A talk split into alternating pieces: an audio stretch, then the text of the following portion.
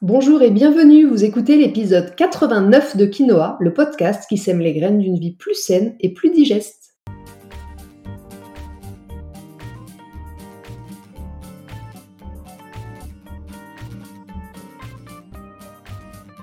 Je suis Julie Coignet, naturopathe spécialisée dans les troubles digestifs et les maladies inflammatoires chroniques de l'intestin. J'accompagne aussi les femmes enceintes, les enfants et les sportifs via des consultations sur Montpellier ou à distance et des programmes en ligne. Ma mission à travers ce podcast est de vous aider à adopter de nouvelles habitudes de vie plus saines et équilibrées pour votre santé en général, mais aussi pour vos troubles digestifs en particulier. Dans ce 89e épisode de Quinoa, nous allons parler de champignons. Je sais que c'est pas du tout la saison en cuisine, mais c'est de leur usage médical, médicinal dont nous allons discuter dans cet épisode grâce aux connaissances passionnantes d'un expert du sujet. Mais avant d'entrer dans le vif du sujet, j'aimerais comme chaque semaine remercier celles et ceux qui prennent quelques minutes pour me laisser 5 étoiles et un petit commentaire sur Apple Podcast. Vos petits mots me remplissent de joie à chaque fois. Et en plus, ils permettent à mon podcast de gagner en visibilité. Alors surtout, ne vous en privez pas. Et pour vous faciliter la tâche, je vous ai mis un lien direct dans la description de l'épisode. Cette semaine, j'aimerais tout particulièrement remercier Enapeg qui dit une pépite. Ce podcast est une véritable pépite, des informations, des explications claires. Julie apporte de vraies réponses. Je recommande ce podcast à toutes et à tous. Merci du fond du cœur Enapec pour ce très joli message. Allez, sur ces belles paroles, c'est parti pour l'épisode du jour. Comme je vous le disais en introduction, aujourd'hui j'ai fait appel à un expert pour vous parler, pour nous parler d'un sujet passionnant, mais encore peu connu, je trouve, en France en tous les cas, l'usage médicinal des champignons qu'on appelle la mycothérapie. Pour vous en dire plus sur cet usage, j'ai eu la chance de pouvoir poser quelques questions à Thierry Horry, formé à la médecine traditionnelle chinoise et véritable expert du sujet des champignons médicinaux. Sur ce, je vous sens trépigner d'impatience d'en savoir plus, donc laissons place à notre échange. Bonjour Thierry, bienvenue sur Quinoa. Je suis ravie de t'accueillir sur le podcast et très impatiente, je dois dire, de partager avec toi au sujet des champignons. Comme je le disais il y a deux minutes, tu as plusieurs casquettes, dont une qui est celle de spécialiste de la mycothérapie. C'est celle qui nous intéresse plus particulièrement aujourd'hui. Pour commencer, je pense qu'il est important de poser les bases et de présenter à nos chers auditeurs ce qu'est la mycothérapie, peut-être aussi d'où ça vient et depuis quand est-ce qu'on utilise les champignons pour leurs vertus médicinales. Bonjour Julie, je te remercie pour ton invitation. Je suis très heureux de pouvoir partager euh, bah, mes connaissances en mycothérapie. Donc l'origine des, champignons se, situe à peu près à 1500 ans et euh, qui correspond également au début de, la médecine chinoise, dans laquelle on retrouve euh, effectivement les champignons dans sa pharmacopée. En Occident, le témoignage le plus ancien remonte à, la découverte d'un Homo sapiens, en fait, qu'on a appelé Otzi, dans les Dolomites euh, autrichiennes, à la limite de l'Italie et de l'Autriche, qui, qui possédait sur lui une besace contenant des champignons. Dans cette besace, on avait la présence d'un polypore, polypore de Goulot, qui, qui l'utilisait comme antiseptique et également laxatif. C'est notre plus vieille euh, utilisation des champignons. Après, on retrouve dans différentes euh, traditions historiques l'utilisation des champignons avec les druides, dans les différents folklores païens et traditionnels, dans l'Ayurveda, l'Amérindien. Donc un petit peu partout dans le monde, l'utilisation des champignons remonte à plusieurs milliers d'années. Ok. Et alors pourquoi c'est si peu connu, j'ai l'impression, chez nous? Bah, C'est-à-dire que on a utilisé les champignons pour bah, plus récemment dans la dans la médecine, avec l'apparition de la pénicilline en 1928 avec Fleming. Donc on utilise les champignons, mais de façon, on extrait de, du, du, champignon en fait euh, certains principes actifs qu'on va utiliser effectivement dans la médecine traditionnelle. D'accord. Mais c'est vrai que c'est euh... moins usuel que dans, la, dans les médecines dont tu viens de parler, euh, qui sont la médecine chinoise ou l'ayurveda. Oui, où là on utilise, euh, je dirais, le, le, totem, le champignon dans, son, dans sa globalité. Chez nous, on, on extrait seulement les principes actifs, c'est ça? Seulement les principes actifs que qu'ensuite on va synthétiser. Et donc, euh, il y a plus, plus récemment, on a euh, la cyclosporine qui est un médicament anti-rejet et mhm. qui est une molécule qui est issue d'un champignon. D'accord. Alors maintenant qu'on a posé un peu le contexte et qu'on sait euh, depuis quand ça existe, où est-ce que c'est euh, euh, utilisé, est-ce qu'il y a des grands usages des champignons ou est-ce que c'est un peu comme les plantes, il y a un champignon pour, pour chaque symptôme, si je peux m'exprimer ainsi? Alors, ils ont tous un tronc commun qui est l'équilibre du système immunitaire. Donc ça, c'est une chose. Après, pour avoir une, une vision de l'intérêt des, des, champignons. Remonter un petit peu aussi à, à, la, à, leur composition et à leur origine, donc qui permet de, de comprendre un petit peu mieux euh, sur quel tropisme on va pouvoir euh, agir. Donc en, en, fait, ce qu'il faut savoir aussi, c'est que les champignons, c'est un règne à part entière une espèce à part entière qui, qui n'appartient pas au, au, règne végétal, animal, et qui est le quatrième règne du vivant. Il y a également par rapport à une plante, euh, les plantes adaptogènes dont on parle euh, en naturopathie, ont 15% de correspondance avec le génome humain. À savoir que les champignons ont deux fois plus de correspondance avec le génome humain. C'est-à-dire qu'on a 30% de correspondance. Donc, euh, ce qui fait que ce sont quelque part un petit peu nos cousins. Et j'aime bien cette idée de, de, pouvoir effectivement avoir cette espèce de reconnaissance entre euh, le champignon et, et nous, qui peut peut-être expliquer aussi, j'allais dire, l'efficacité des champignons. Et eh oui, probablement, effectivement, de par cette, euh, cette proximité. Cette proximité, tout à fait. Donc nous, nous sommes proches des champignons, c'est une grande nouvelle. voilà. okay. Pourtant, c'est pas rien quand même. Hein. C'est vraiment important. Et eh oui, oui, oui c'est pour ça que ouais, c'est une sacrée euh, information que je n'avais pas. Donc, euh, super. Ok, donc particulièrement le système immunitaire, on l'a compris, comme les plantes adaptogènes sont plus spécifiquement adaptées pour la gestion du stress, on va dire en général. Euh, voilà, donc là, on peut dire que la grande famille d'usage, si je peux dire ainsi, euh, des champignons, c'est le système immunitaire. Maintenant, peut-être que pour être concret, euh, pour les personnes qui nous écoutent, on peut rapidement en présenter trois ou quatre, ceux peut-être qui reviennent le plus souvent, ceux qui sont les plus connus ou ceux qui sont les plus efficaces. Je te laisse, euh, je te laisse me dire. Oui, alors juste je voulais rajouter une chose. Bien sûr. Euh, avant de, de présenter euh, les trois ou quatre champignons principaux Bien sûr, utilisés en, en, mycothérapie, mm -hmm. c'était que l'intérêt des, des, des, champignons, justement au niveau thérapeutique, c'est surtout aussi leur composition. C'est-à-dire que en fait, dans les dans les champignons, on va retrouver toute une source de toute une richesse de, nutriments. Donc, euh, les champignons sont, sont riches en, en, vitamines. Donc, vitamine B principalement, de la vitamine C également, de la vitamine D et de la vitamine E. Ils sont très riches en minéraux. Donc euh, certains rares comme le comme le germanium, comme le sélénium. On va retrouver aussi des oméga 3, des oméga 6, des acides aminés libres donc euh, qui ont propriétés antioxydantes, des dérivés terpiniques, donc des terpènes, des ergostérols aussi, qui sont donc des précurseurs de vitamine D, et surtout un élément qui est vraiment spécifique aux, aux champignons sont euh, qu'on appelle des bêta-glucanes et qui ce sont eux qui ont vraiment une activité immunomodulatrice. Ce sont ces molécules propres aux champignons, une certaine fraction de, de bêta-glucanes qui qui est propre aux champignons parce que les bêta-glucanes, on en trouve aussi dans les, dans les céréales, mais celles-ci sont spécifiques aux champignons et qui a donc une action euh, immunomodulatrice très, très intéressante qui permet effectivement de, de pouvoir, à partir de là, agir sur un spectre très très large, sur différents systèmes, le système digestif, le système respiratoire, le système cardiovasculaire,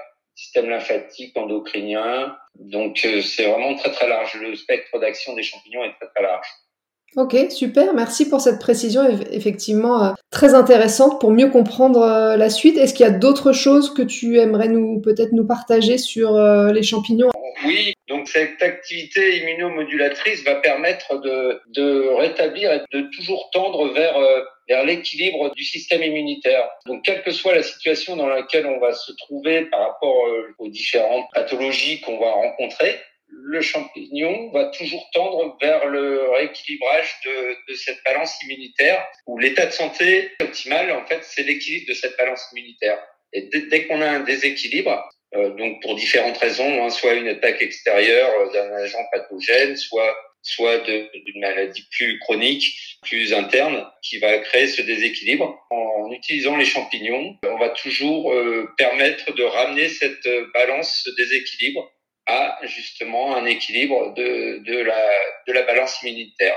C'est là leur rôle euh, principal, je dirais, de l'immunomodulation. Ça me permet de préciser une petite chose parce qu'on parle souvent, et je pense que tu me contrediras pas, on parle souvent de stimuler le système immunitaire, ce qui est, je trouve, une grosse euh, erreur, puisqu'en fait, quand on a une pathologie, qu'elle soit chronique ou non, euh, le système immunitaire est déjà très euh, sollicité.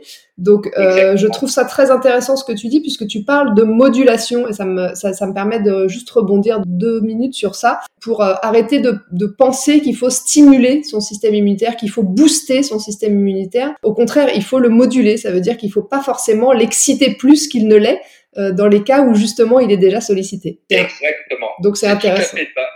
C'est tout à fait ça, puisque effectivement, dans certaines situations, comme euh, par exemple des allergies, des intolérances alimentaires, on va avoir une réaction exagérée du, du système immunitaire. Et dans ce cas-là, effectivement, il faut le, le calmer pour revenir à l'équilibre. C'est ça. C'est exactement le rôle des champignons. C'est justement pour ça aussi que ça m'intéressait de parler avec toi, puisque, euh, comme je l'ai souvent dit, s'il est les personnes qui écoutent régulièrement mon podcast le savent, j'ai moi-même une maladie inflammatoire chronique de l'intestin, donc c'est une maladie auto-immune, et donc ça veut dire que mon système immunitaire est très sollicité. Donc dans le cas des MICI, des RCH ou des Crohn, je recommande en tant que naturopathe très souvent l'usage euh, justement de certains champignons dont on va parler tout à l'heure, justement pour moduler cette immunité dans ce cas de pathologie spécifique. Tout à fait. On va avoir non seulement une action sur le symptôme, mais également sur le terrain. En, en rétablissant l'équilibre de l'immunité, on, on, va permettre de, de rétablir euh, effectivement ben, le terrain. Ce qui est tout notre sujet, aussi bien euh, pour toi en médecine euh, chinoise que pour moi en naturopathie. Hein. Le symptôme, c'est une chose, mais le terrain, c'est tout le reste. Exactement. Est-ce que maintenant, euh, tu peux du coup nous en présenter euh, trois ou quatre? Donc le premier d'entre eux, ben, c'est le, le reishi. C'est le champignon roi. C'est le champignon qui a le plus large spectre d'action. De par sa composition, hein, c'est un champignon qui a plus de 400 principes actifs. C'est un champignon très très large. Pour la petite histoire, euh, à l'époque, il était euh, très consommé par l'empereur de, de, Chine. Et, euh, et euh, l'empereur de Chine avait euh, donc fait garder la, la, le stock de, de reishi par la garde impériale et celui qui s'avisait d'en d'en prendre, d'en voler, euh, était condamné à mort. pour dire l'importance de ce champignon que les Chinois ont surnommé le champignon de l'immortalité et de la jeunesse éternelle. Waouh, plein de promesses. Donc le, le, le reishi, c'est vraiment euh, le champignon incontournable. De tous les champignons, pour moi, c'est le, le, champignon qui, qui vraiment euh, va permettre de rétablir, on en parlait juste avant, de, de rétablir l'équilibre immunitaire parce que en fait il a une action vraiment euh, globale. C'est aussi un puissant anti-inflammatoire. Donc euh, on va le retrouver sur toutes les pathologies inflammatoires, otite, tendinite, euh, pharyngite. C'est aussi un grand rééquilibrant au niveau du système nerveux central. Donc pour tout ce qui est anxiété, stress, c'est un décontractant, analgésique aussi, donc pour antidouleur. Et c'était également un grand régulateur hormonal. Au niveau aussi de, des troubles de la thyroïde, et aussi bien euh, justement dans ce rôle de modulation en hyper euh, comme en hypo. Ok. Merci. Donc pour le reishi, on a bien compris, c'est le roi. Hein, on peut l'utiliser un peu pour tout, si je devais résumer. Voilà, pour être euh, avoir l'immunité d'un roi. De quel autre champignon tu veux bien nous parler? Alors le deuxième, son nom latin, c'est l'Ericium erinaceus. Donc son nom commun, c'est crinière de lion. C'est un champignon qui se présente sous la forme d'une petite boule de poils, en fait, toute ronde, avec des petits piquants en surface. Et ce champignon, c'est un champignon qui va être vraiment intéressant pour justement tous les troubles digestifs, tout ce qui va concerner le tube digestif. C'est le champignon intestin-cerveau. C'est pour ça que c'est mon chouchou, tu imagines bien? Oui, bah oui, oui, bien sûr. Effectivement, ouais. Donc euh, c'est vraiment, c'est un grand régénérateur. C'est un champignon qui, par sa composition, qui va être intéressant sur les troubles intestinaux comme la porosité intestinale et même ça va jusqu'à du Crohn parce qu'il a la faculté de, de vraiment restaurer la, la, paroi intestinale sous sa forme endogène, c'est-à-dire qu'il va non seulement régénérer les entérocytes qui sont endommagés au niveau de la paroi, mais il va également recréer les, ce qu'on appelle les jonctions serrées, qui sont, pour expliquer un peu ça, ce sont un petit peu les agrafes qui relient les entérocytes entre eux. Génial. Et lorsqu'on a un intestin équilibré et sain, c'est un champignon qu'on va utiliser aussi pour tout ce qui est euh, mémoire, concentration, et également en fait sur les tissus nerveux, on a ce qu'on appelle la gaine de myéline, donc qui va permettre la régénération effectivement de la gaine de myéline. Ok, super. Il a plein de, de vertus. tout à fait. Ok, le troisième, quel est-il donc? Alors le troisième, c'est mon chouchou, moi. Ah, chacun le sien. voilà, c'est le cordyceps. Alors le cordyceps, c'est le champignon de, de l'énergie, de la vitalité, de la tonicité. C'est un champignon qui, qui pousse euh, naturellement euh, au Tibet à, à 5000 mètres d'altitude. C'est un champignon parasite. Il est reconnu pour ses vertus euh, vraiment tonifiantes et aphrodisiaques aussi. C'est un puissant tonifiant rénal. Et là, on retrouve bien le, le lien avec la médecine chinoise, puisque en médecine chinoise, l'énergie vitale, c'est l'énergie du rein, en fait, c'est le chi du rein. Donc, euh, effectivement, le cordyceps va vraiment nous apporter une, une, action sur, sur, le rein, sur l'amélioration de la fonction rénale, notamment sur des pathologies liées à l'insuffisance rénale. Ensuite, c'est également un protecteur hépatique. C'est aussi un, un puissant antiviral. C'est un champignon qui augmente aussi l'oxygénation. Il a toutes les qualités requises pour les sportifs. Mais chez les personnes âgées aussi, moi je le conseille aussi pour les personnes qui sont justement essoufflées avec cette euh, capacité à, à augmenter l'oxygénation. Permet de leur redonner un second souffle. Et alors, est-ce qu'il y en a un petit dernier, euh, Thierry, dont tu voudrais nous parler? Alors oui, il y a le, le shiitake shiitake qui est un champignon très connu. De, je pense que des quatre, c'est celui que les gens connaissent plus parce que pour ses qualités gustatives notamment, mm-hmm. euh, le shiitake euh, effectivement nous vient principalement du Japon. C'est le, le, deuxième champignon le plus consommé au monde après après qui? Après le champignon de Paris en fait. Son nom vient de du japonais shi qui veut dire en fait euh, châtaignier. C'est une variété de, de châtaignier et take qui veut dire champignon. Donc c'est le mmh. champignon du châtaignier. C'est un champignon qu'on utilise beaucoup pour euh, tout ce qui est syndrome métabolique. Il est anti-cholestérolémiant, hypoglycémiant également. Donc sur tous les syndromes métaboliques, il va être très intéressant. Également sur ce qui est tout ce qui est cardiovasculaire, donc au niveau de l'hypertension artérielle. C'est le champignon qui est le plus alcalinisant. Tous les champignons sont alcalinisants, mais euh, celui-ci en particulier. Et c'est surtout un grand antibactérien. Donc intéressant aussi sur la candidose, sur l'hélicobacter pylori. Et c'est aussi un champignon qui va être intéressant sur toutes les pathologies ostéo-articulaires, sur par exemple les altérations des structures tendineuses et les tissus cartilagineux. Super, écoute, merci pour cette description et ces informations. On a fait un, bon tour, je pense euh, que c'est maintenant beaucoup plus clair ce qu'est la mycothérapie. Comment est-ce qu'on peut s'en servir On a répondu à toutes ces questions. On a cité peut-être les quatre euh, principaux ou ceux en tous les cas qui balayent un spectre assez large de, pathologies potentielles. J'aimerais juste pour conclure cet épisode que tu nous donnes deux, trois peut-être points de vigilance sur euh, comment choisir une complémentation. Alors, ce qui est intéressant justement avec la mycothérapie et les champignons en général, il n'y a pas de véritablement de, de contre-indication. La seule étant l'allergie aux champignons. Oui. Alors ça. Mais sinon, il n'y a pas de contre-indication justement par le fait qu'il soit toujours dans la modulation. On n'est jamais dans l'excès, donc on, on risque pas de faire flamber une pathologie auto-immune justement, mm-hmm. euh, et cette capacité adaptogène qui fait que on n'aura jamais de risque d'inflammer ou de surinflammer un, un terrain qui est déséquilibré. Et sinon, euh, ce qui est vraiment intéressant aussi, c'est que on peut utiliser justement les champignons en même temps que qu'un traitement médicamenteux euh, en parallèle avec de l'aromathérapie, de l'homéopathie, de la gémothérapie, euh, de la phyto. Il n'y a, y a pas d'interaction. Ah oui, effectivement, ça c'est très intéressant. C'est intéressant, voilà, parce que bah, Un point important dont je n'ai pas parlé, effectivement, c'est justement au niveau de l'assimilation des champignons. Mhm. C'est pour ça qu'on n'a pas d'interaction médicamenteuse.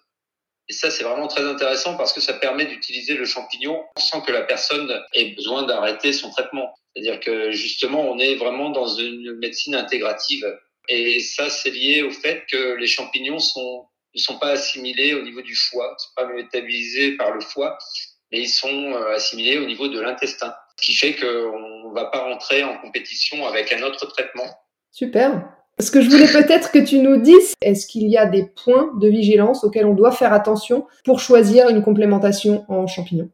Alors oui, effectivement, il y a des points de vigilance. Ben, la première, je dirais, c'est effectivement l'origine et la qualité du, champignon. Alors ça, c'est pas toujours évident à, à, voir, mais en tout cas, une chose impérative dans les champignons, c'est d'être sur un champignon de culture biologique. Donc, qu'il soit certifié bio, c'est impératif pour moi parce que effectivement, les champignons sont des éponges, hein, ils captent tout ce qu'il y a dans leur environnement. Donc, s'ils sont dans un environnement où on a la présence de pesticides ou même de radioactivité, en fait, on va le retrouver dans le champignon. Après, donc d'être certifié bio. Et puis ensuite, euh, bah, il y a une notion aussi qui est importante, c'est de savoir si on est sur du mycélium ou du sporophore.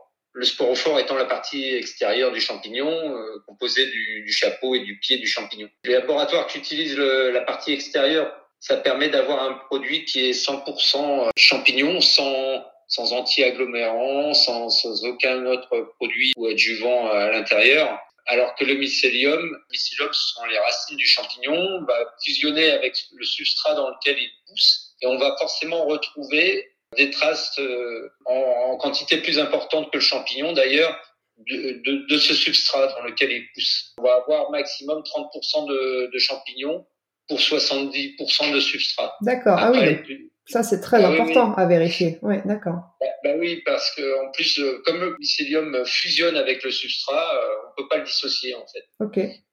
Écoute, je pense qu'on a fait un grand tour très instructif sur ce sujet. Thierry, je te remercie infiniment pour toutes ces informations précieuses. Je te souhaite une très bonne continuation et puis euh, je te dis à bientôt. Ben, merci beaucoup euh, Julie et euh, vraiment ravi d'avoir fait cette, cette interview. Voilà, sur ce, l'épisode 89 de Quinoa touche à sa fin. Je vous remercie de m'avoir écouté jusqu'ici, j'espère qu'il vous a plu et qu'il vous aura donné envie de profiter selon vos besoins des nombreux bienfaits des champignons médicinaux. J'en profite pour vous inviter à aller découvrir le laboratoire IFAS d'Atera, qui est spécialisé en mycothérapie et propose des produits de très grande qualité que je recommande vivement.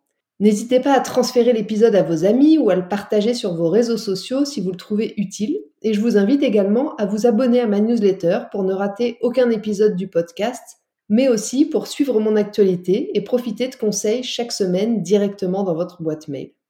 La semaine prochaine, dans l'épisode 90 de Quinoa, nous allons parler du régime PhoneMaps. De quoi s'agit-il? Dans quel cas est-il intéressant de le suivre et pourquoi je ne le recommande pas systématiquement?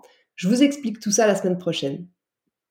En attendant, si vous voulez me faire un petit coucou ou échanger, j'en serais ravie et je vous attends sur Instagram juliecoignet-du8 naturopathe. Et n'oubliez pas, comme le disait très bien l'abbé Pierre, il ne faut pas attendre d'être parfait pour commencer quelque chose de bien. À bientôt!